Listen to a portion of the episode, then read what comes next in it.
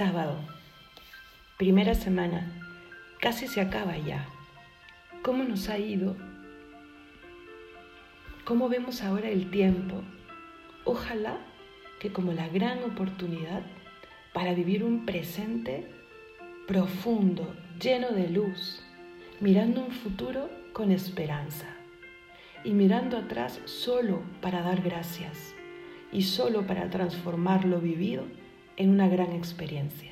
Recuerda, lo único que tenemos certero es el hoy y lo que nos mueve a seguir caminando es esa certeza de que Cristo viene, que nos volveremos a encontrar en esa segunda venida en donde Él nos dirá cuánto hemos amado.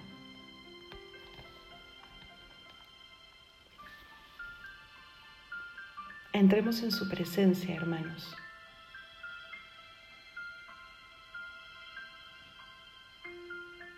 Con tranquilidad. Es sábado, ya casi acaba la semana. Seguro nos hemos levantado un poquito después. Pues que nuestra alma esté serena. Recordemos que no podemos entrar realmente en una presencia de Dios, generalmente, cuando hay mucha bulla exterior. Tenemos que ir haciendo que esto sea cada vez más sencillo. Algunas recomendaciones nuevamente. Entra en el lugar más tranquilo. Busca la mejor hora en donde sabes que no serás interrumpido ten medios externos que te ayuden. A mí me ayuda, por ejemplo, cuando no puedo ir a la capilla, encender una velita, sentarme lo mejor que pueda. Lo conversamos hace unos días. Puedes sentarte a los pies de la cama, sobre tus rodillas, con los pies cruzados, o sobre una silla o si estás enfermo, en la misma cama, pero lo más derecho que puedas. Ayuda a poner las manos sobre las piernas para que no se distraigan también, las palmas abajo o también las palmas arriba, que ayudan a veces a tener la sensación de que el Espíritu Santo viene, de que le recibimos. Recuerden que el cuerpo es también puerta del alma. Por eso tenemos que educarlo para entrar en presencia de Dios, para tratar de amores con quien sé que me ama por sobre todo. ¿Ok? En el nombre del Padre, del Hijo y del Espíritu Santo. Amén. Hoy con Marcos. ¿Saben que es el Evangelio que primero se escribió y muy poquitos años después de que Cristo ascendiese a los cielos? Por eso la Biblia eh, tiene tanta certeza de su veracidad y es el libro más popular en toda la historia, porque sus testigos escribieron directamente de su propia mano o con el discípulo al lado, muy pocos años después de que ocurrieron los acontecimientos. Y se cree que Marcos fue el primero. Y miren lo que dice, casi empezando. Mira, envío mi mensajero delante, conforme está escrito en Isaías, el que ha de preparar tu camino, voz del que clama en el desierto, preparad el camino del Señor, enderezad sus sendas. Palabra de Dios. Preparad, preparad, preparemos el camino, hermanos. Allanemos las sendas porque el Señor viene, viene. No sabemos ni el día ni la hora de esa segunda venida. No sabemos ni el día ni la hora del día que tengamos que estar frente a Dios, dando cuentas de nuestra vida. Y si es mañana, y si es más tarde, y si es dentro de 40 años, ¿qué es el tiempo frente a la eternidad? ¿Qué es el tiempo? Por eso aquí en esta vida no podemos decir siempre o nunca, siempre seré así, nunca me querrán, nunca cambiaré, siempre será así el otro. No, hermanos, no son categorías de esta vida, sino de la siguiente. Por eso aquí se puede perdonar, se puede enderezar la senda, se puede pedir perdón, se puede volver a empezar. Estamos terminando la semana en la que nos hemos propuesto examinar, reflexionar sobre el valor del tiempo, esa gracia que Dios nos da. Pues bien, enderezad los caminos en este tiempo que el Señor nos regala.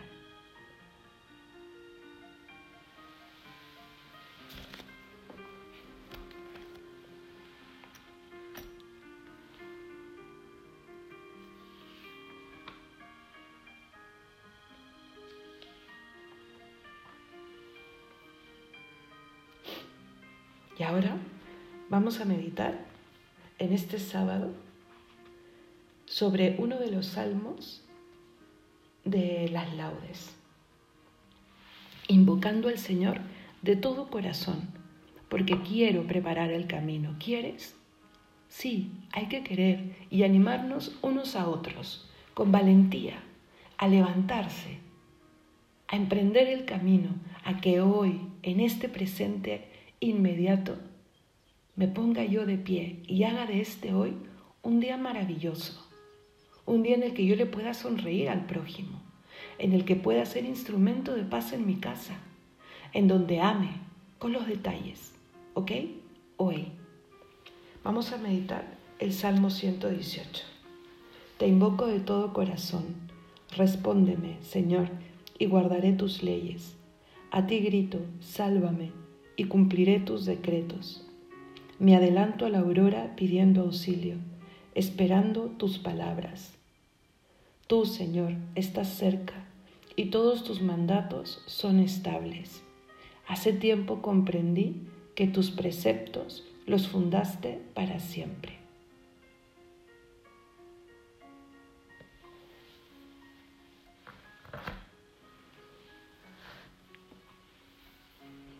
¿Qué sería de mí, Señor, sin tus promesas? ¿Qué sería de nosotros, Señor, si no estuvieses cerca? Cierro mis ojos, junto mis manos y mi alma sabe que estás aquí, porque reconoce a su Creador. Ay, Señor, Tranquiliza esta alma inquieta. Que esta inquietud me lleve a anhelarte. Cómo necesito de ti, Señor. Y cómo agradece toda mi vida el que siempre hayas estado ahí. Siempre. Incluso cuando yo cerré las puertas. Sí, te invoco de todo corazón, Señor, porque sé que me respondes.